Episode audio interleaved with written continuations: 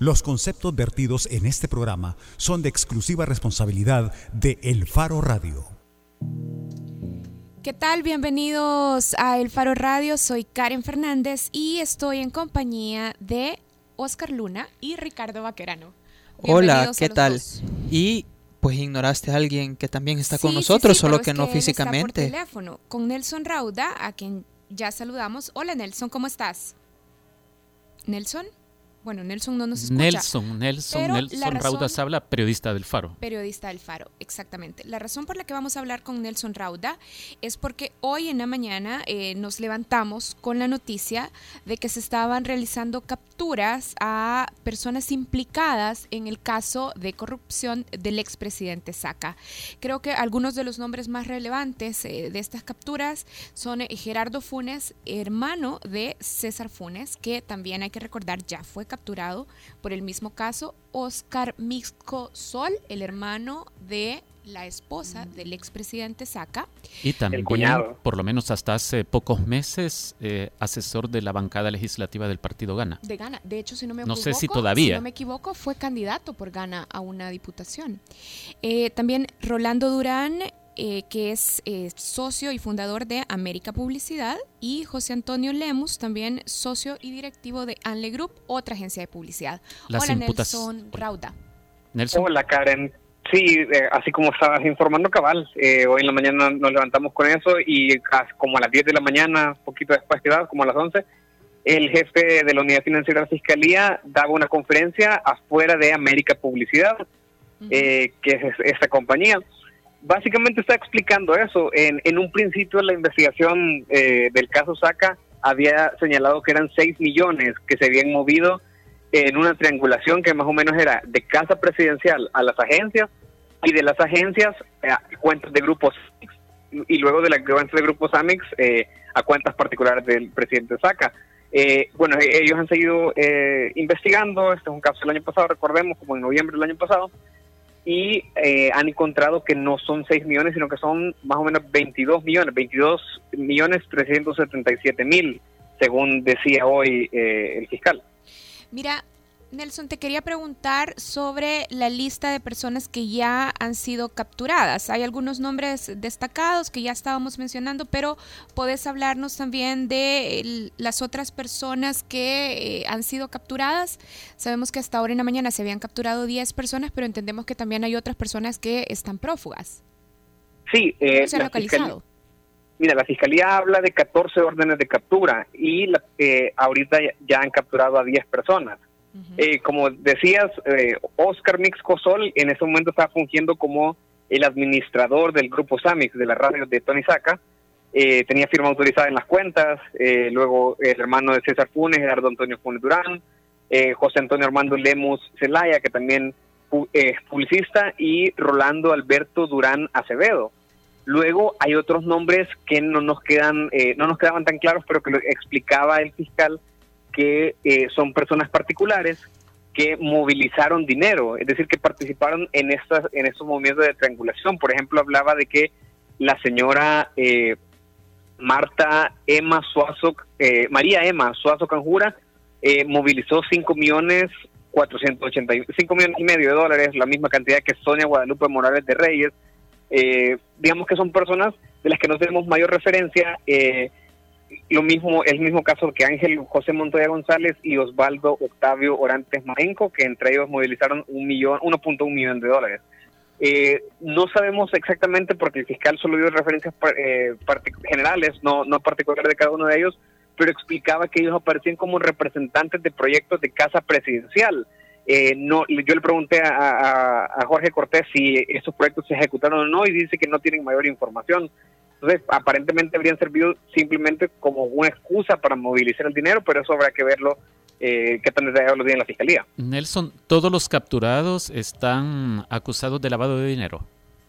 Fíjate que no han dado, eh, eso lo dijo, si no me equivoco, Jaguar Coto, eh, y la fiscalía nada más habla de delitos relacionados al lavado de dinero. O sea, no, no sé muy bien qué figuras les van a aplicar, porque pues eh, puede ser caso especial de lavado de dinero, puede ser, también depende del grado en que sea, si solo es cómplice o si solo son, o si son autores directos. Entonces, Eso ya lo vamos a precisar cuando, cuando veamos el requerimiento. Ok, tratemos de recapitular entonces. 10 capturas vinculadas con, para empezar, con tres agencias de publicidad que eh, participaban en esta triangulación en el flujo de dinero que salía de las cuentas de la Presidencia de la República.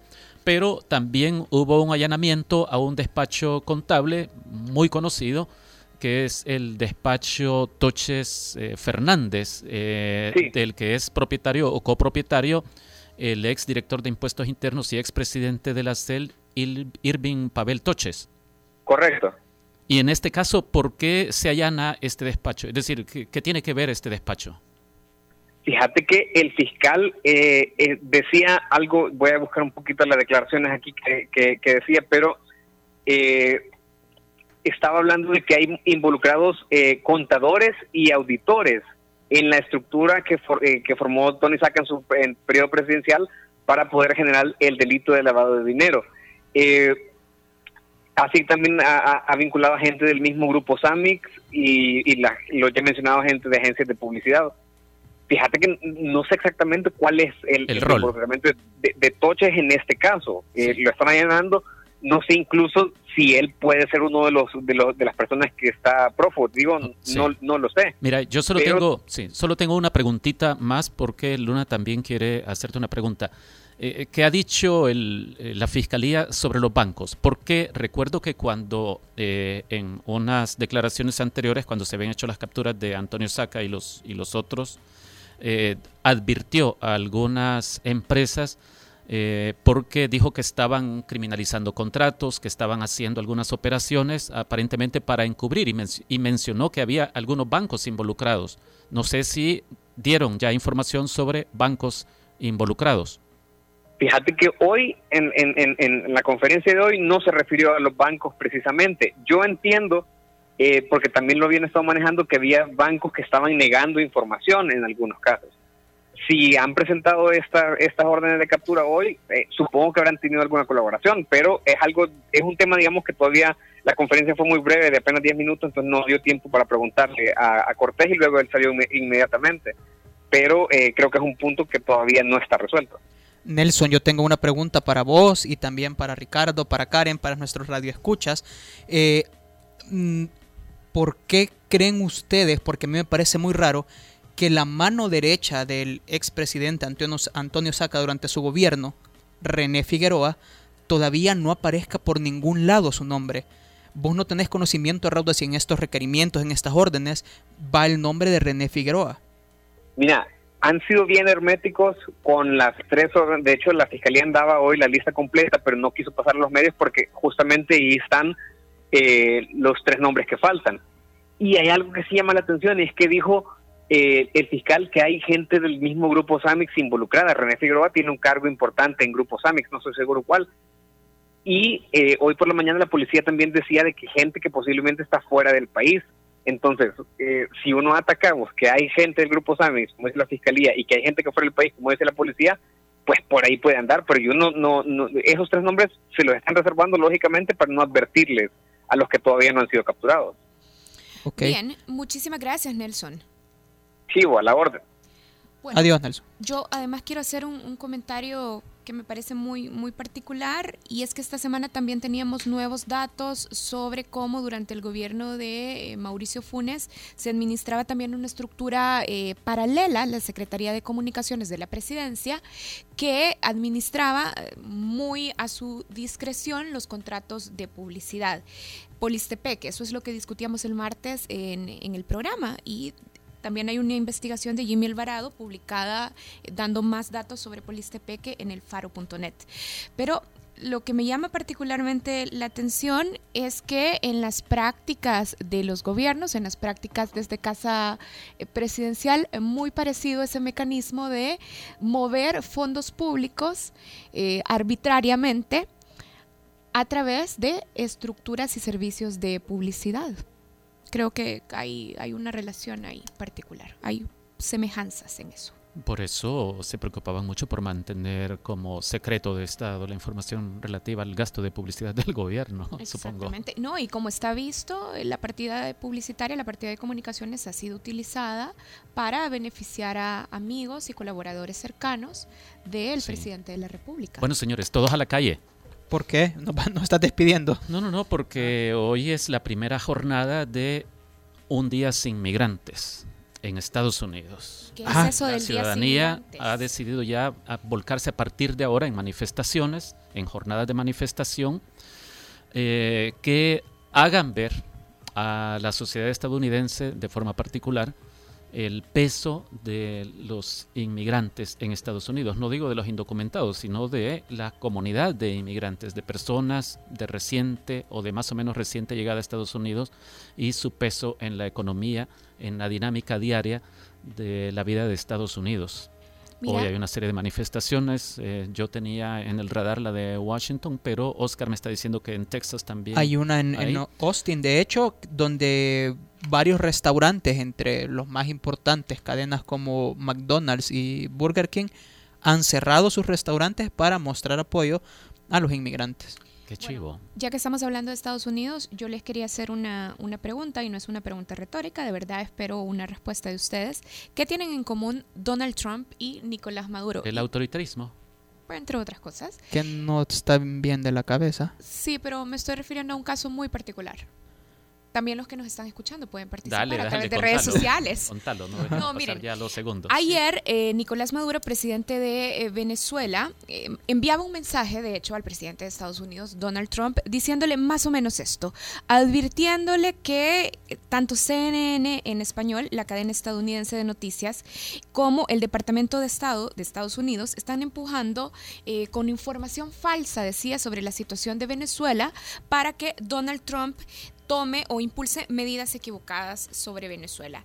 Y además, en Venezuela se ha prohibido ya también la transmisión de CNN en español. En común tienen que Donald Trump en enero también, en noviembre, en noviembre del año pasado, eh, se peleaba directamente a través de unos tweets con la cadena de noticias. Claro está, al margen de los vicios que pueda tener la agenda informativa de, CNN y de todos los anticuerpos que pueda generar, pero esa me pareció una, una casualidad particular entre Maduro y Donald Trump. Pero además... los dos intentando silenciar a la misma cadena, a CNN, con la, la gran ironía de que Maduro le advierte a Donald Trump de que CNN quiere hacer campaña contra su gobierno, contra, Caracas, para que Washington tome decisiones equivocadas. Pero, que tiene que ver con los presos políticos, ¿verdad? Por ejemplo, porque ayer, mientras eso estaba pasando en Venezuela, mientras Maduro enviaba ese mensaje a Donald Trump, en Washington, Donald Trump estaba reunido con Lilian Tintori, la esposa de Leopoldo López, uno de los opositores encarcelados en Venezuela. Sí, claramente un preso político. Bueno, si quieren participar, pueden hacerlo a través de nuestro teléfono 2209-2887, es el número de la cabina de punto 105. Nos pueden escribir a través de redes sociales. Para comentar, preguntar o, o qué de qué. Mira, vamos a hacer una evaluación de la situación de derechos humanos en El Salvador, pero nos hacemos algunas preguntas específicas. Nos preguntamos, por ejemplo, si está en riesgo de muerte la Procuraduría para la Defensa de los Derechos Humanos. Vamos a tomar para iniciar la entrevista como referencia eh, un comunicado que publicó la Procuraduría para la Defensa de los Derechos Humanos, dando su respaldo, dando su visto bueno ante la prórroga de las medidas extraordinarias de seguridad. Y vamos a platicar con Arnau Baulenas, coordinador jurídico del IDUCA. Ya volvemos.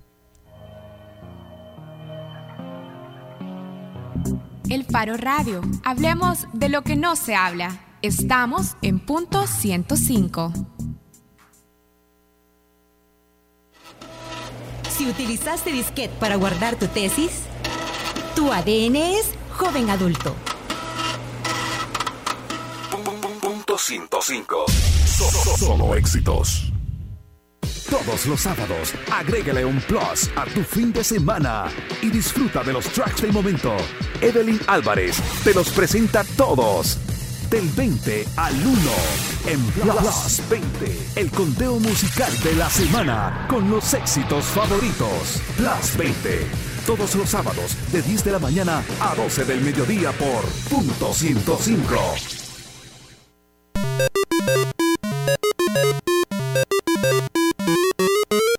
Si jugaste Pac-Man en Atari, tu ADN es joven adulto. Punto 105. Solo éxitos. La portada en el Faro Radio. Estamos de regreso en el Faro Radio. La pregunta que nos planteamos para iniciar esta entrevista es si está en riesgo de muerte la Procuraduría para la Defensa de los Derechos Humanos. El 31 de marzo del año pasado, con 83 votos en la Asamblea Legislativa, se aprobó un decreto transitorio, en teoría, de medidas extraordinarias para centros penitenciarios. Y la semana pasada, los diputados de la Asamblea Legislativa prorrogaron por un año más la aplicación de estas medidas del decreto. Pero en realidad hay que decir que las medidas extraordinarias solo son un eslabón más en una serie de decisiones del Ejecutivo, dentro de las cuales, por ejemplo, hay que mencionar que se sacó a la Fuerza Armada para que colaborara en tareas de seguridad pública. Esta es una decisión, recordemos, del gobierno del expresidente Funes, pero que también se ha mantenido en este gobierno.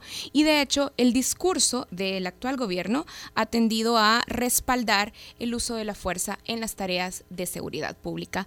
Para hablar sobre este tema, como lo decíamos en el bloque anterior, está con nosotros Arnau Baulenas. Arnau es coordinador jurídico del IDUCA. Gracias Arnau por acompañarnos. Buenas tardes a todas y a todos. Gracias a ustedes por la invitación. Bueno, iniciamos este análisis hablando sobre las medidas extraordinarias. Ya lo decíamos, estas entraron en vigencia una bueno, un poco menos de un año atrás, en abril del 2016.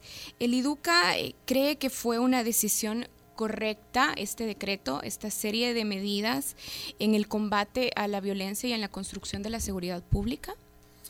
El IDUCA considera que es muy importante combatir la delincuencia, ¿verdad? Y por tanto todo aquello que ayude al tema de la seguridad pública es muy relevante y por tanto siempre vamos a apoyar aquellas iniciativas que lo que quieran es mejorar el bienestar de las personas y por tanto combatir el crimen organizado, combatir la delincuencia. Sin embargo, no todo se vale y por tanto cualquier medida, más cuando están promovidas por la propia Asamblea Legislativa, ¿verdad? Se requiere pues que se cumplan con unos estándares mínimos de derechos humanos que entendemos que en muchos casos estas medidas no cumplen. Pero vamos por partes entonces, Arnau. Vos decías que eh, están dispuestos o, apoyan todo aquello que ayude a mejorar la seguridad pública. ¿Las medidas extraordinarias de verdad ayudan, visto un año hacia atrás, a mejorar la seguridad pública? Podemos decir ¿Hay evidencias de eso? Lo que podemos decir es que hay algunas medidas de, estas extraordinarias que pueden ayudar a combatir, por ejemplo, el hecho ¿no? de que se elimine o disminuya la señal, por tanto, que no se permite el uso de celulares por razones obvias, ¿no? Y todas estas medidas pueden ser positivas. Lo que no se puede aceptar en un Estado de Derecho ¿verdad? Son aquellas medidas, por ejemplo, que dificultan el derecho de defensa, que impiden a los reos ser trasladados a las audiencias, que no permiten, por ejemplo, las visitas familiares o como se señala, por ejemplo, en alguno de los informes de porque el gobierno no está obligado pues a hacer a emitir unos informes mensualmente, cómo podemos permitir que privados de libertad solo vean el sol una hora tres veces por semana. Esto no cumple ninguno de los estándares ni nacionales ni internacionales de derechos humanos. Arnau, estas medidas que estabas enlistando, que son algunas de las medidas que están en el decreto, ¿por qué no contribuyen entonces a la mejora en la seguridad? La Procuraduría para la Defensa de los Derechos Humanos publicó un comunicado la semana pasada donde decía que consideraba que las medidas sí habían contribuido, por ejemplo, a reducir la práctica de, los homicidios. Creo que tenemos que hacer una valoración global de las medidas. Algo que es tan gravoso para la población, analizar solo un aspecto muy concreto creo que es una visión muy simplista. Y digo eso porque las medidas no solo están en el ámbito de centros penales, sino que las medidas también afectan a seguridad pública y afectan a lo que es la legislación penal en abril de 2016, ¿no? cuando se aprueban por primera vez, no solo tienen una implicación directa en los centros penitenciarios, sino, por ejemplo, se hicieron 11 reformas en el Código Penal. Se crearon 13 delitos más. Junto con esto también se incidió de forma directa con la seguridad pública, por ejemplo, creando dos fuerzas especiales. Y todo esto no hay una prórroga, ya es permanente ya lo tenemos. Lo único que ha habido una prórroga son en cuanto a la aplicación de estas medidas en los centros penales. Pero, ¿cómo te explicas que la Procuraduría no se, no se pronuncie sobre medidas como estas que ya estabas mencionando, que los reos no tengan derecho a asistir a las audiencias para defenderse, que algunos están recluidos sin derecho de moverse libremente o recibir el sol eh, lo suficiente, por ejemplo, en la semana o al día, porque la Procuraduría publicó un boletín dando su visto bueno a las medidas extraordinarias en general. Esto es una pregunta muy interesante. Creo que quien debería responder la pregunta, ¿verdad?, es la, señora procuradora. Pero nosotros, el análisis que hacemos como Instituto de Derechos Humanos, somos claros. Muchas de estas medidas, ¿no?, que antes las mencionaba, no cumplen con la Constitución, no cumplen con los estándares mínimos y por tanto son contrarias a un Estado de Derecho. Justo ayer un grupo de organizaciones teníamos una reunión con, la señora Procuradora y ella avanzaba pues que me están trabajando en un informe para ver el, impacto de las medidas. Pero a todas luces creo que tenemos que ser muy claros.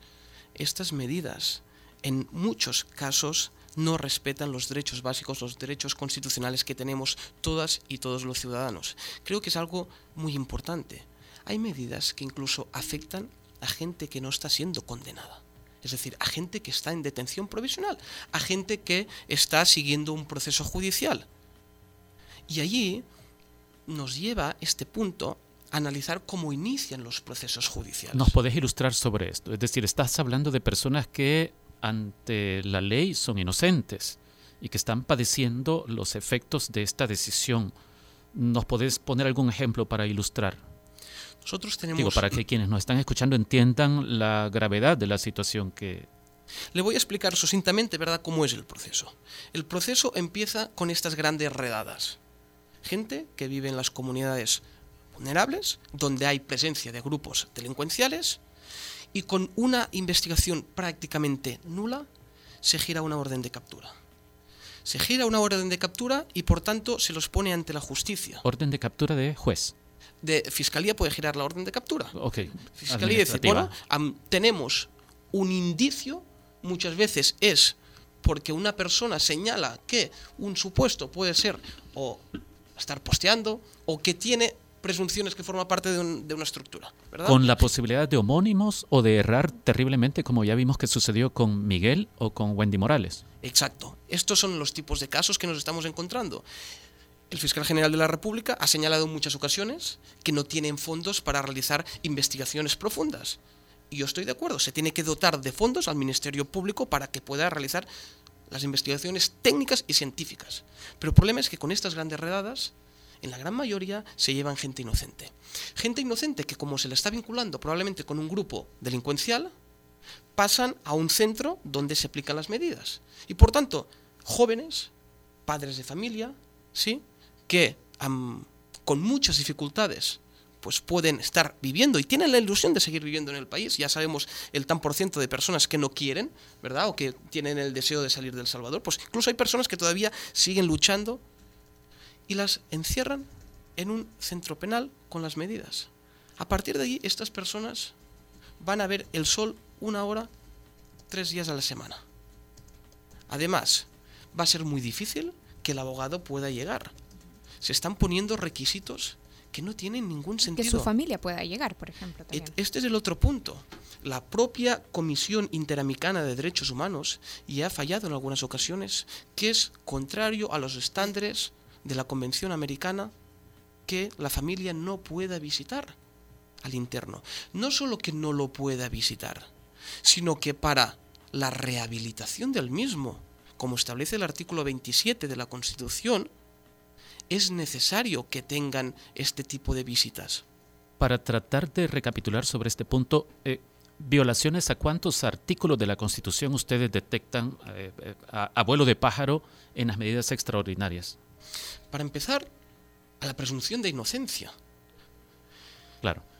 Porque se está tratando a personas como culpables. Como que estuvieran condenadas ya. Y todavía no ha habido una condena. Es el primer punto. La propia Corte Interamericana, en algunos casos, también ha determinado no se puede aplicar el mismo trato a una persona que está en situación de detención provisional a una persona que ya ha sido condenada. Punto uno. Punto dos, también se está vulnerando el derecho de defensa. Cuando se pone o se le imponen unos requisitos al abogado que tiene que ir a la corte, traer un certificado, luego tener una, una certificación, una copia. Si la persona tiene el carné o la tarjeta de abogado y ha cumplido todos esos requisitos. Estos son impedimentos para que se pueda ejercer propiamente el derecho de defensa. Derecho de defensa que también se ve vulnerando, vulnerado con las audiencias virtuales.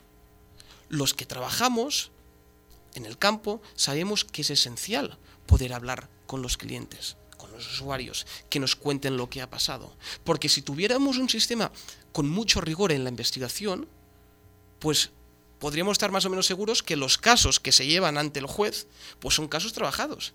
Pero es que la realidad nos demuestra que no es así. Por tanto, hay otro agravante. Otros derechos que también se pueden estar vulnerando, pues el tema de la familia. ¿Cómo puede ser que no se permita que el hijo o el padre pueda visitar a su familiar o la madre pueda estar con, con, con el joven, ¿verdad? Esto también está contemplado en el artículo 32 de la Constitución. Otros artículos también. propiamente es... Lo que mencionabas, por ejemplo, de que no se les permite ni siquiera tomar el sol.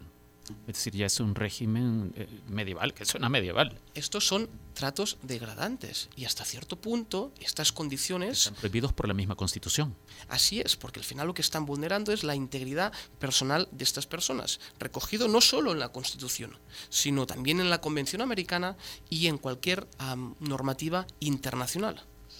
Dentro del decreto de las medidas extraordinarias hay algo que me llama la atención. Eh, el objeto y finalidad, que es el, artículo 1, lo que refleja, habla sobre la necesidad de implementar estas medidas, de adoptarlas para asegurar la eficacia del régimen penitenciario.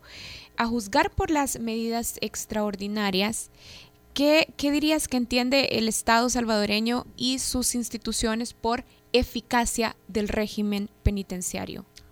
Tal vez podés ponerle conceptos porque nos has estado ya contando algunas cosas, como por ejemplo que, bueno, los abogados no pueden ejercer eh, la defensa de, estas personas que siguen siendo inocentes, eh, o hay personas recluidas que no pueden ni siquiera tomar el sol, o a quienes se priva posiblemente durante 12 meses consecutivos de ver a un pariente.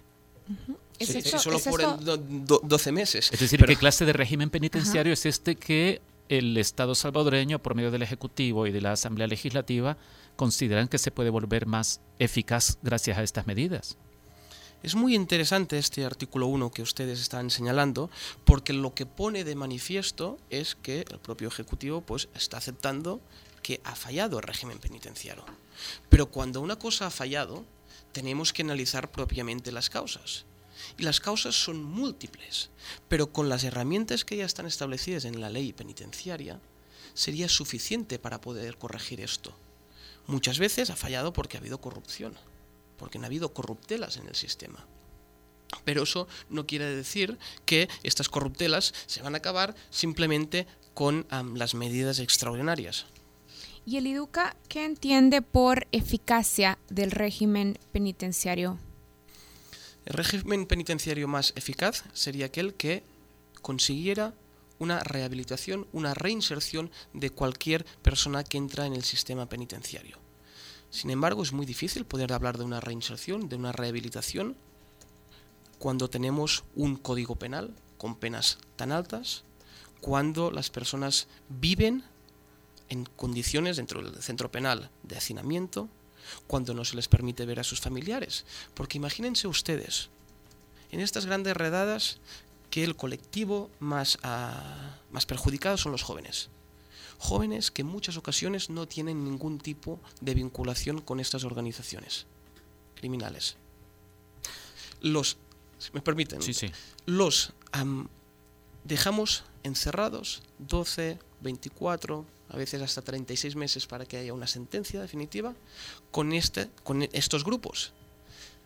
¿Qué les estamos diciendo? ¿Cuál es el mensaje que les estamos dando? El Estado los está desprotegiendo. Sí, Arnau, en, lo de las medidas extraordinarias hay como dos campos de análisis. Eh, por un lado, las medidas extraordinarias y los derechos humanos y por el otro, las medidas extraordinarias como una herramienta para el combate a la delincuencia o el problema de violencia que tiene El Salvador. Es evidente que en términos de derechos humanos es injustificable las medidas extraordinarias, ya no se diga la prórroga por otro año de las medidas extraordinarias. Pero, y en materia, aquí vuelvo a algo que te había planteado ya hace unos minutos, en materia de eficacia son justificables. Es decir, el IDUCA o vos particularmente han encontrado alguna evidencia de relación causa-efecto entre medidas extraordinarias y reducción de los homicidios. Según datos del gobierno, parece sí que sí, que ha habido una disminución. No, no, no, pero, no me refiero a si ha habido una disminución, e, es decir, ya sabemos que ha habido una disminución. El punto es si se le puede atribuir la razón o la causa a esa disminución a las medidas extraordinarias. Las medidas extraordinarias están pensadas para mejorar la seguridad pública. ¿Correcto? Esto es lo que supuestamente se aplican estas medidas. Seguridad pública son muchos elementos. Uno de los elementos es ver la cantidad de personas que quieren salir del país. Como Educa, en los últimos tiempos, cada mes tenemos más solicitudes de gente que quiere salir del país, que gente que nos pida que la apoyamos en un proceso de protección internacional. Y esto para cada mí, cada mes cada mes recibimos más solicitudes de personas que nos solicitan protección internacional porque se sienten perseguidas por las organizaciones criminales y en los últimos tiempos hay personas que tienen que salir de sus casas por el hostigamiento de agentes de la Policía Nacional Civil y también de la Fuerza Armada. Sobre esto, ¿nos puede dar algún dato que tengas en mente, más o menos cuánto en un año o al mes, cuántas personas se abocan al IDUCA para, para pedirles auxilio en este? Para ponerle un ejemplo, desde el 3 de enero al 31 de, de enero de este año, ¿Sí? IDUCA hemos recibido 40 casos. De estos 40 casos, el 80% son casos de personas que nos piden protección humanitaria, que nos piden salir del país porque temen por su vida, por su integridad, porque están siendo perseguidas. Insisto, no siempre, no siempre por estas estructuras criminales. ¿Y podemos ponerle un número a, eso, a esos casos en que las personas o las familias quieren salir del país porque están siendo acosadas por agentes de seguridad pública o por miembros de la Fuerza Armada? Nosotros estamos trabajando en distintos proyectos. En uno de los proyectos, de julio a, diciembre, alrededor de 45 casos vamos a lograr que puedan ah, salir del país. De julio a diciembre de 2016. Que esto representa casi, ah, creo que alcanza, porque caso son grupos familiares, pero creo que alcanza probablemente las 200 personas. Ya, pero estas personas, ¿es posible contabilizar cuántos de los casos están vinculados a acoso de agentes del Estado? Yo les diría que aproximadamente entre un 10% y un 20% de los casos que nosotros tenemos son casos donde se señala al victimario como parte de la estructura del Estado. Arnau, el periódico británico The Guardian publicó hace unos pocos días un reportaje que planteaba que en algunas comunidades en El Salvador la gente, los habitantes temen más a los agentes del Estado, sobre todo policía, que a los pandilleros. Y, y, esto nos hace pensar a nosotros, por ejemplo, en una investigación que hicimos en el Faro sobre la masacre de San Blas, de la finca San Blas.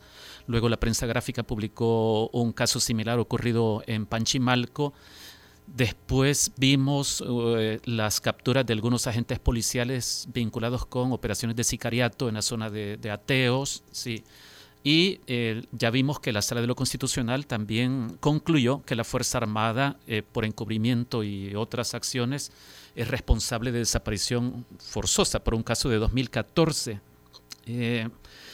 ¿Qué le está sucediendo? No, o mejor dicho, estas muestras aparentes de una degradación de las instituciones del Estado, las que deberían garantizar la vida y el bienestar y la seguridad de la gente, eh, pueden atribuirse a la sombría general de medidas como las extraordinarias. Es decir, porque parece haber una política de, super mano dura y de, y de decisiones que ponen a la institucionalidad eh, casi en la frontera de la ilegalidad. O en la ilegalidad, propiamente en, algunos casos. Gracias a las medidas extraordinarias, parece que se puede justificar todo. Nosotros estamos acompañando un caso de, que ocurrió en San Miguel de Pezontes de dos jóvenes que fueron torturados por tres miembros de la Policía Nacional Civil y dos miembros de la Fuerza Armada. Uno de ellos, que es a quien nosotros estamos representado, estuvo 10 días en coma, luego salió del coma, pero en estos momentos pues, ha perdido la visión de un ojo y ha perdido el oído. Este caso ocurrió en enero de 2016. Después de la denuncia que puso la madre del joven, el joven ha sido hostigado por la policía y torturado en cinco ocasiones más. La última, una semana antes que se lo llevaran preso por decir que supuestamente pertenecía a una organización terrorista. Durante todo este tiempo no se hizo nada contra los policías y contra los soldados que habían cometido este hecho. Cuando nosotros nos tenemos conocimiento del caso, nos empezamos a preguntar, vamos a fiscalía qué es lo que había ocurrido y al cabo de un mes detienen a los policías. Hay una audiencia inicial y la audiencia inicial la anula la Cámara de San Vicente. ¿Y saben cuáles son las consecuencias en la actualidad? Que el joven sigue detenido desde septiembre, señalado por un policía de la delegación de San Miguel Tepezontes, que dice que forma parte de la Mara, y los policías que se les acusa de un delito mucho más grave, porque se les está acusando o imputando el delito de homicidio agravado en grado de tentativa, están en libertad. Y el hostigamiento hacia la familia sigue. No solo es así, que, sí, que curiosamente cuando los policías les pusieron en libertad, la otra víctima del caso al cabo de pocos días se la llevaron preso, presa con ah, imputándole otro delito. ¿Y cuál es el mensaje que estamos mandando a la gente que sufre estos abusos? Cuando a mí me viene una persona y me dice, Arnau, ¿he sufrido algún tipo de abuso policial? Pues tengo mis dudas de decir que proceda a presentar la denuncia que le vamos a acompañar. Porque la experiencia es que estas personas parece ser que en muchos casos actúan con una absoluta impunidad. ¿Cuál es la percepción del IDUCA? ¿Que la situación en materia de derechos humanos se mantiene igual que hace uno o dos años o que está mejorando o que está empeorando? Yo creo que la tendencia no es positiva, sin duda alguna. ¿Eso qué quiere decir, Arnau? ¿Que, está empeorando? Es decir, como consecuencia de las ah, medidas extraordinarias, se están degradando y por tanto en muchos casos nos están respetando los derechos humanos y por tanto no podemos hacer un balance positivo en ningún sentido. Arnau, ¿qué, le decís a, a los ciudadanos indignados con la violencia con la situación de violencia en la que vivimos y que atribuyen eh, gran parte de, de, la violencia a las pandillas, ¿qué le decís a ellos que justifican o celebran las medidas o incluso el abuso de la fuerza de policías y soldados? Por ejemplo, no faltará quien diga que este espacio es un espacio de defensa de, de criminales. Ajá.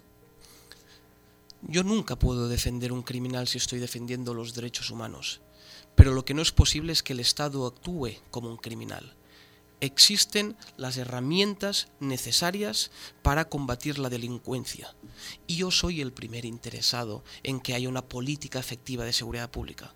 Pero mucha de esta gente que ahora apoya las medidas extraordinarias, cuando de repente ve que las medidas extraordinarias fallan, cuando de repente ve que Fiscalía por error señala a alguno de sus familiares, luego dice qué injusto que es el sistema, qué duro es el sistema. Lo que aquí nos tenemos que replantear es la política de seguridad pública. Para mí, estas medidas extraordinarias, hay algunos aspectos, como señalaba antes, que, podemos estar de acuerdo, ¿verdad? Pero en la gran mayoría lo que denotan es una política, una falta de política en términos de seguridad pública.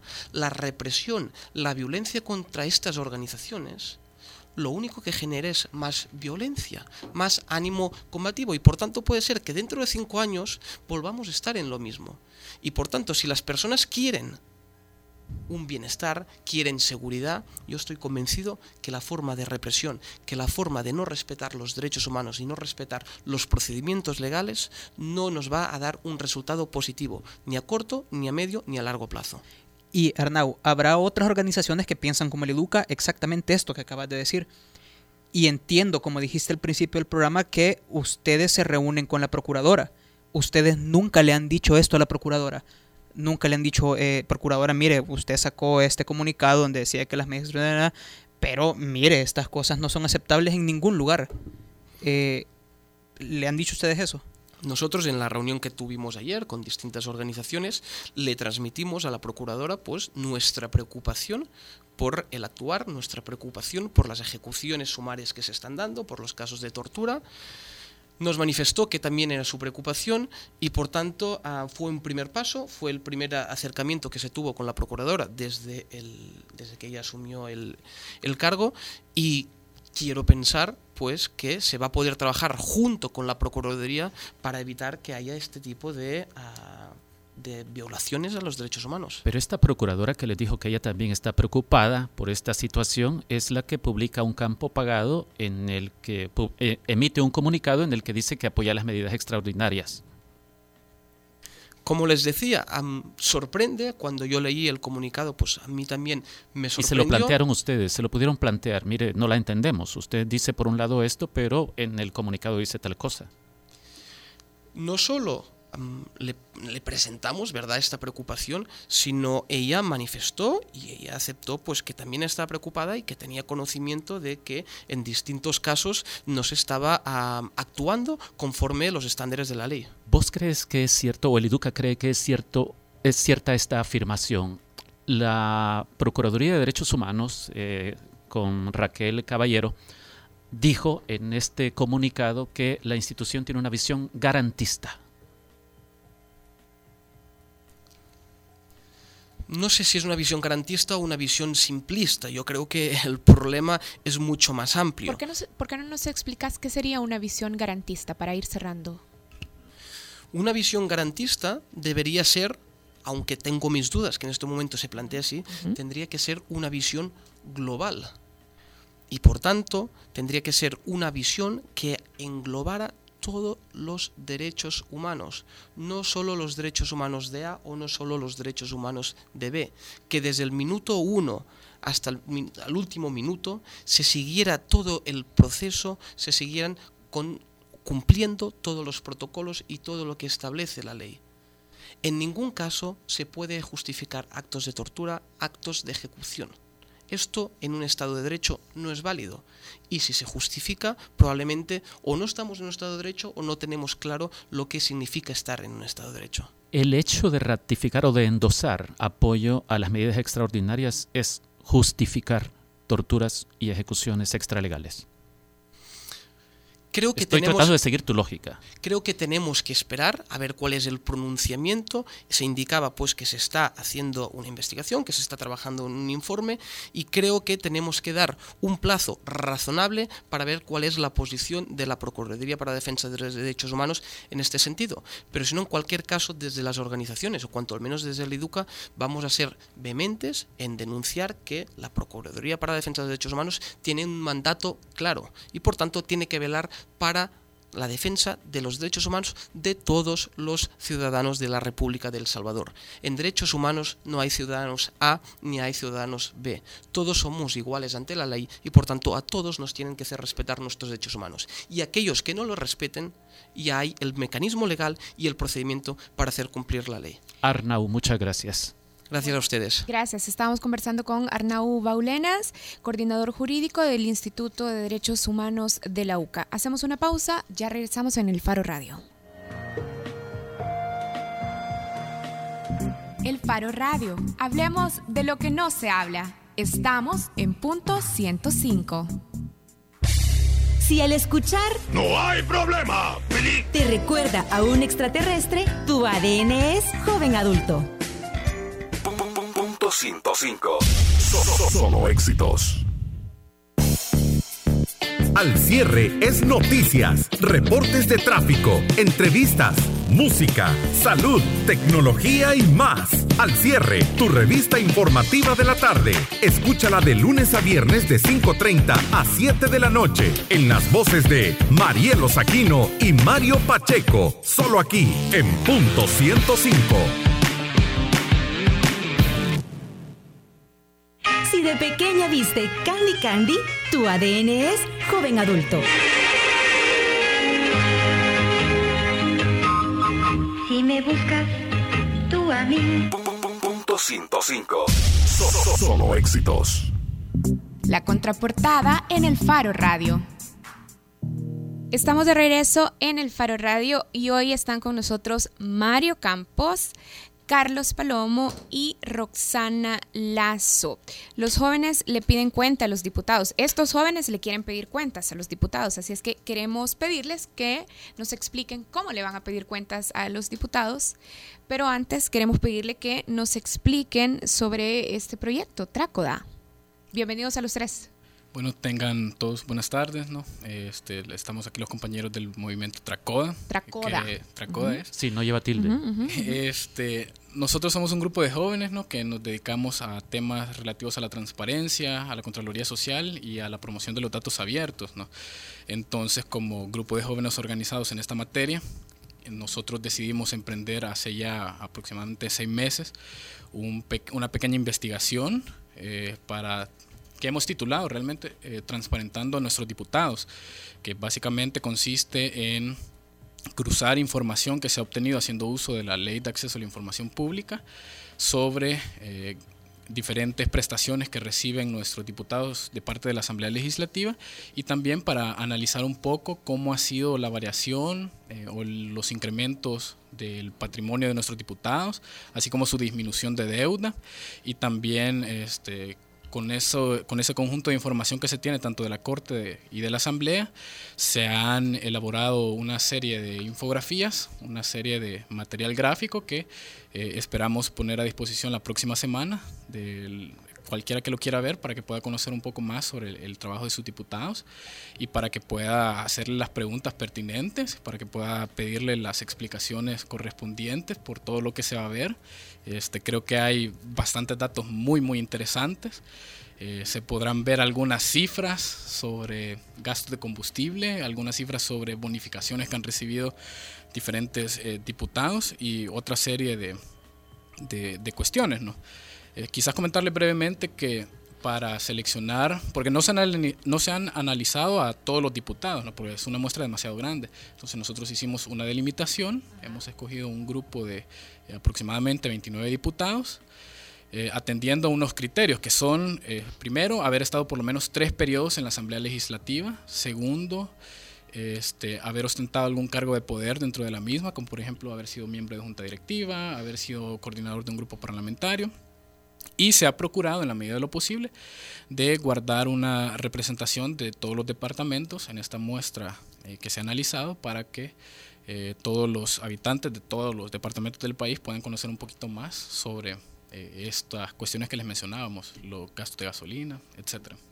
Roxana, yo antes de, de, seguir con estos detalles de lo que han encontrado, de los hallazgos de ustedes, bueno, Carlos entiendo es el encargado de la parte gráfica sobre todo, ¿no?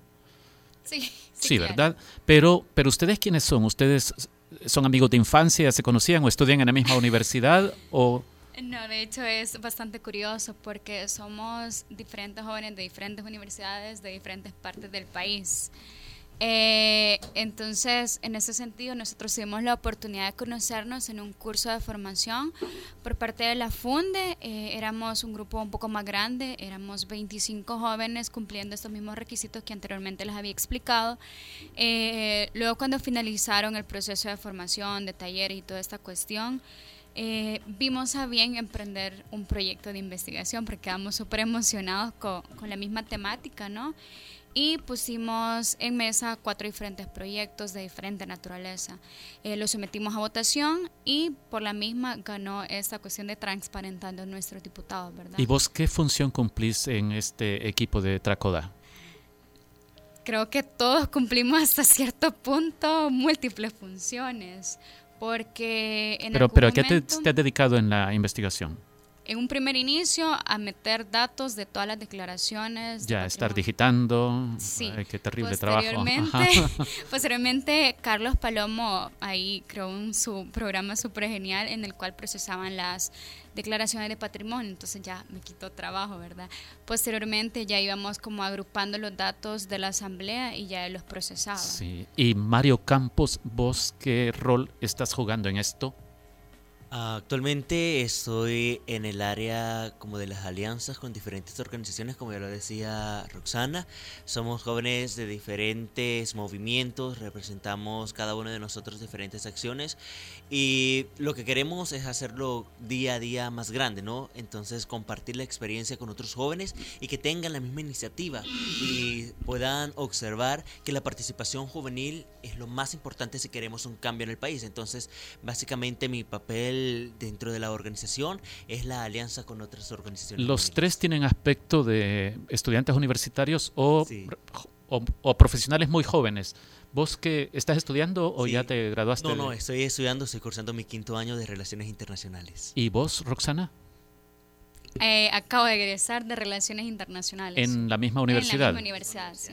En mi caso, pues yo soy graduado de una carrera del área de informática y actualmente estoy estudiando ingeniería mecánica en la Universidad del Salvador. O sea, son un equipito multidisciplinario en realidad, sí, así con, intereses muy diversos, pero que los une el interés este de de exigir transparencia a nuestros gobernantes. Creo que una de, las características más fundamentales y lo que nos hace vital en eso que, que está cobrando día a día más fuerza, que es lo de la rendición de cuentas, la transparencia, es que somos, como ya tú lo dijiste, jóvenes de, con diferentes personalidades, cada uno de nosotros con nuestras áreas y fortalezas diversas, ¿no?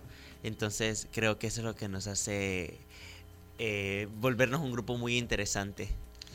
¿Por qué es importante para Tracoda transparentar eh, a nuestros diputados? ¿Por qué no otra cosa? ¿Por qué no la publicidad de X eh, parte del gobierno? No sé, ¿por qué los diputados? las decisiones de, nuestros jueces, por ejemplo. Bueno, nos pareció muy importante primero porque es un tema que en estos días va a cobrar mucha relevancia. Estamos a las puertas de una campaña electoral, va a haber un relevo o esperaríamos que haya un relevo en la Asamblea. Entonces, teniendo a la vista eso y también la importancia que tiene el órgano de este órgano del Estado, porque ahí es donde se aprueban presupuestos, es donde se aprueban eh, todas las leyes del país y un, y un sinfín de de cuestiones más, nos pareció sumamente importante y sumamente trascendente eh, aportar en la, eh, en la cuestión de transparentar a, este, a este organismo del Estado y también porque creo yo que eh, en el colectivo popular, en, la mayoría de las personas, se tiene una imagen muy negativa de, la Asamblea. Y entonces eh, eh, a veces esa imagen es eh, no necesariamente fundamentada en datos, sino porque me dijeron o me comentaron. Entonces nosotros queríamos aprovechar parte de lo que aprendimos, que era la, la, cuestión de fundamentar con datos. si esta percepción es real, si es cierto que hay algunos gastos excesivos y pues creo que eso se va a ver la Entonces, próxima semana. Carlos Palomo, estás hablando de la posibilidad de, de generar incidencia en el votante para la elección de 2018? Pues no sabemos si la vamos a generar. Eh, nosotros... pero, pero, pero esa era la idea, ¿no? Está ahí, de, que veamos los datos y en función de eso tomemos mejores decisiones. lo que nosotros quisiéramos es que la juventud, los jóvenes de este país, eh, se involucren más y puedan eh, ejercer la Contraloría sobre sus diputados y sobre eso pues puedan ellos tomar las decisiones que mejor les parezcan. Miren, yo tengo una pregunta sobre los datos abiertos. Quiero ir a algo que decían al principio, porque quizás eh, para periodistas, para nativos digitales, decir datos abiertos es ya algo súper natural, pero ¿qué debemos entender y por qué ese afán de trabajar con datos abiertos? ¿Qué es eso? ¿Cómo lo debería de utilizar el ciudadano? Bueno, eso quizás la cultura de bueno, comenzando los datos abiertos, así brevemente para quienes nos escuchan, son datos, evidentemente, pero son datos que tienen unas características, características especiales, que son reutilizables, este, son, están disponibles al público, no tienen mayores restricciones para su uso y otra serie de características. ¿no? Ahora, nosotros tenemos quizás esa pila de trabajar tanto con eso porque consideramos que es una herramienta fundamental para poder eh, realizar ejercicios de Contraloría Social. Si nosotros queremos eh, procesar datos, Por ejemplo, si yo agarro una página, procesar los datos de una página me resulta fácil. Pero en nuestro caso que tuvimos que procesar a veces eh, documentos de más de 500 o 1000 páginas, entonces eh, nos resultaron de, gran importancia. Vimos la importancia de esto, de los datos abiertos, porque significa los datos abiertos son datos procesables, ¿no? Entonces tuvimos se tiene la, la, oportunidad de poder fiscalizar de una forma más rápida, más eficiente y más efectiva a cualquier entidad del Estado o a, cualquier sujeto público utilizando esta información. Entonces creemos que es muy importante promoverla y la investigación viene en el contexto de que eh, se tiene se va a lanzar precisamente en el contexto del, Día de los Datos Abiertos. Entonces por ahí va la, la cosa para darle un adelanto a la gente que nos escucha de qué esperar, vaya, de todos los datos que son miles, por lo que entiendo, eh, que ya están tabulados y graficados, ¿cuál es el que más le llamó la atención? ¿Cuál fue el que dijeron como, no, no puede ser, mira? Ajá, si solo pudieran escoger uno, digamos, y divulgarlo, ¿cuál, ¿cuál sería? A lo mejor es distinto el que piense cada uno de ustedes. Mire, hay tantos, la verdad, que son tan llamativos, pero... pero... el, quizás uno de los principales fue cuando vimos que había un diputado no vamos a decir nombres porque eso lo van a poder ver ustedes el, día martes. La campaña. que, por ejemplo, en el periodo de análisis que comprendió entre el 2012 y el 2016, ha recibido sumas de más de 70 mil dólares en gastos de, de, representación. Y si nosotros eso lo comparamos con los presupuestos de algunas escuelas que en un año apenas tienen 2 mil dólares, creo yo que pues lo pone a uno en mucho que pensar y nos llama a que hay que hacer cambios urgentes en cómo se asigna nuestro presupuesto porque lo estamos usando en cosas que no nos benefician en mucho. ¿Y a vos, Roxana, qué, cuál es el hallazgo que te parece más relevante? Yo creo que más allá de, de las cifras, que obviamente son muy importantes, son aquellos vacíos que no solo un diputado ha presentado, sino varios. O sea, el hecho de ok, yo sí presento mi declaración de patrimonio y a pesar que son elevadas las cifras, pero las presento. Pero el hecho de por qué no presentarla es un vacío muy importante y, que te empezará a cuestionarlo. O sea, el incumplimiento de la ley. Exacto. Y, y en el caso de Mario, mi caso quizás sería los diputados que han recibido alrededor de 10 mil dólares en casos para gasolina, o sea, en casos que muchas veces se vuelven como gastos innecesarios. Yo estoy viendo ya algo que, publicaron en la página de Facebook del proyecto que habla sobre costos de gasolina. Pues ya está publicado. Aquí dice, diputada Milena Calderón gasta miles de dólares en combustible. Ahora, la gente que... Le filtraron la información. Ajá, pero es que ya la publicaron. Aquí está 13 de febrero publicada. Pero lo que les quería preguntar es, dónde los ciudadanos deberían de ir o las audiencias, dónde deberíamos de ir para buscar esta información y cómo la vamos a ver. Y, este lanzamiento también, ¿cuándo es y dónde? Y si es una invitación abierta la que se puede que hacer. Sí, es una invitación abierta, será justamente el Día Internacional de los Datos Abiertos, que es el martes 21, o sea, este martes que viene, será en la Fundación Friedrich Eber a partir de las 8 y media de la mañana hasta las 11 y media de la mañana. Entonces ahí se van a presentar eh, todas las infografías ¿no? de los diputados que nosotros hemos seleccionado. Aparte de esto, toda esta información va a estar en el sitio web tracoa.org y asimismo en la página de Facebook. ¿Pero este lanzamiento del martes es solo para prensa o puede llegar así, pueden llegar las masas? Pueden llegar todas las personas que estén interesadas ¿Los diputados? a conocer. y los diputados. Si quieren llegar, son bienvenidos. Sí. Bueno, muchísimas gracias. Entonces a los tres, a Mario Campos, a Roxana Lazo, a Mario Campos, a Roxana Lazo y a Carlos Palomo por habernos acompañado y ojalá que todos los que están interesados en de verdad seguir a sus diputados y ver cómo están utilizando ese poder que ustedes les dieron, llevándolos a la Asamblea Legislativa, visiten la página web de este proyecto Tracoda, ahora sí lo dije bien. Transparencia, Contraloría y Datos, es un acrónimo. Y están en Facebook, Tracoda SB. Bueno, nos vamos. Mucha suerte. Muchas gracias. Nos vamos. No, espérate, yo, yo, yo, antes de, que nos vayamos, hace como un año y medio, Karen, nos pediste a nosotros en el Faro Radio que nunca dijéramos nada de cómo TVX te despidió por venir a trabajar aquí, eh, porque tenía miedo que nosotros nubláramos tu conocimiento editorial. Sí, sí, o que los estuviera infiltrando a través de mi trabajo en el Faro Radio. Ok, vaya, pero eso ya pasó, te despidieron de TVX por eso, pero ahora, ahora lo has revelado porque vas a tener otro programa. Exactamente, voy a tener otro programa. Volvés a la televisión. Vuelvo a la televisión en un nuevo, con un nuevo rostro, porque Ricardo Vaquerano, quiero decirles a todos los que nos escuchan que en todas las fotografías de promoción de ese programa se ha dedicado a aclarar que la persona fotografiada no se parece en nada a la persona que viene a hacer este programa de radio. Lo salí disfrazada. Claro, salgo disfrazada. ¿Y cuándo lo van a poder ver la gente? Es, se llama Focos, va a salir en Canal 33 y empieza este domingo 19 a las 8.30 de la noche. Y además es conducido por Saúl Hernández, que también trabajó en TVX, no Saúl Hernández de Caifanes, y por Alberto Arene. ¿Y es un programa de qué, Karen? Es un programa de entrevistas, análisis, hay datos también, eh, hay entrevistas también, hay datos abiertos, exactamente. Eh, hay entrevistas también sobre temas internacionales. Por ejemplo, en el primer programa vamos a tener una entrevista con Benito Andión, el enviado especial de Naciones Unidas para el diálogo. También vamos a tener una entrevista con Johnny Wright y vamos a tener una entrevista sobre el proceso electoral de Ecuador. Vaya, solamente. Magnífico. ¿Entrevista con el presidente Sánchez Serén? Todavía no pero podemos aprovechar un espacio donde entrevistemos el Faro Radio y Focos al presidente, si es que lo logramos alguna vez. Mira, bueno, hoy sí vámonos, hoy cumple 70 años el FAS de existir, Ricardo Saúl Baquerano, uh. y por eso nos vamos a ir con algo de un grupo de Santa Tecla de las buenas épocas. Estos son los Christians, ya sé, y les va a sonar. los Christians de Santa Ana. De Santa Ana. Sí, no de Santa pero dijiste de Santa Tecla. Dije de Santa Tecla, no de Santa Ana, no sé por qué tenía Santa Tecla en la cabeza. Bueno, nos vamos con los Christians.